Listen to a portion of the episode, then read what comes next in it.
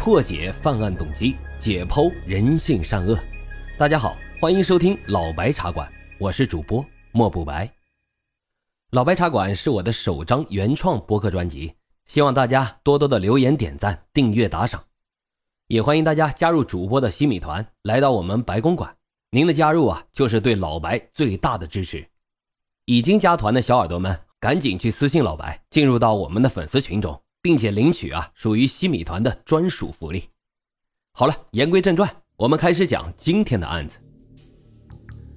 被誉为东方神医的华裔针灸师，五十岁的时候娶二十一岁小娇妻，老来得女，事业有成，坐拥千万，可谓是爱情美满，人人羡慕。然而，突然有一天，在自家的豪宅中，全家被杀，震惊中美。可在坊间却在传，这年轻的太太疑似与凶犯有染。案发前发生的这一系列奇怪的巧合，也让案件更加的扑朔迷离。那真相到底是什么呢？让我们把时间回到二零一六年，案件的地点发生在美国加州的圣塔芭芭拉，这里紧邻太平洋，是加州南边的沿海城市，往北距离旧金山大约五个小时的车程。而距离洛杉矶呢，仅为一个半小时。很多来美国西海岸自驾游、走一号公路的朋友们，一定会在这里停留一站。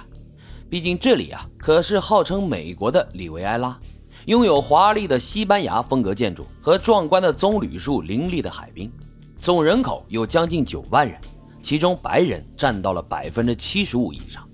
可就是在这个美丽又富饶的小镇上，却在二零一六年一幢豪宅里面。发生了一起华裔家庭灭门惨案，一家三口被行刑式杀害，是当地多年以来最为惨烈的谋杀案之一，可谓是震惊了中美两地。那咱们话不多说，正式开讲。二零一六年三月二十三号上午，九幺幺接到了来自一家中医诊所的同事报案，报案人声称啊，诊所里的负责人韩医师本应该在洛杉矶参加一个非常重要的商业会议。但是，一向准时的他并没有按时出席会议，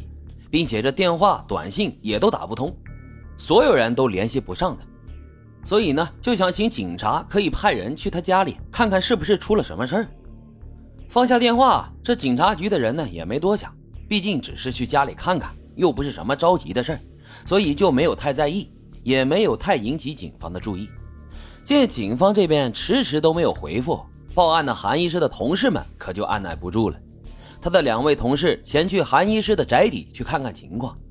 这是一栋位于绿山公路四千六百四十号的大宅，坐落在半山上，占地达七点一五英亩，相当于有两三个足球场那么大吧。院落里面种满了各种奇花异草以及树木，从墙外也根本看不到宅邸的位置。像这种豪宅都注重隐私。距离最近的邻居家也在数百米开外。通过密码打开了大门，一条通往大宅的宽阔车道蜿蜒而上，直冲到宅邸的车库前。同事们抵达后，发现房屋的前门半敞着，透过车库的小窗往里面看，发现韩医师和妻子的两辆车都停在车库里。一看到这个场景，两个同事也是心里有些发毛，没敢进门。立马呢，又拨打了九幺幺报警电话，直到下午五点三十二分，警察才闻讯赶到了韩医师家。警方随后从正门进入屋内搜索，在寻找了所有卧室后，透过一扇门进入到了车库，在两车并排靠着的车中间，发现一具白色胶布层层缠绕包裹的物品，而在靠内侧停靠的车旁边，则有一大一小两具同样缠裹的物品。从外形上看，我相信不用我多说了，大家也能猜到，厚厚的白色胶带以及透明塑料布上，还能依稀看到一些深棕色的头发。根据以上判断，随后警方通报了警察局总部需要支持，并按照谋杀案的性质调查了现场。经过确认，时年五十七岁的男主人韩伟东以及二十九岁的妻子于慧杰、五岁女儿韩雨欣全部在车内离世。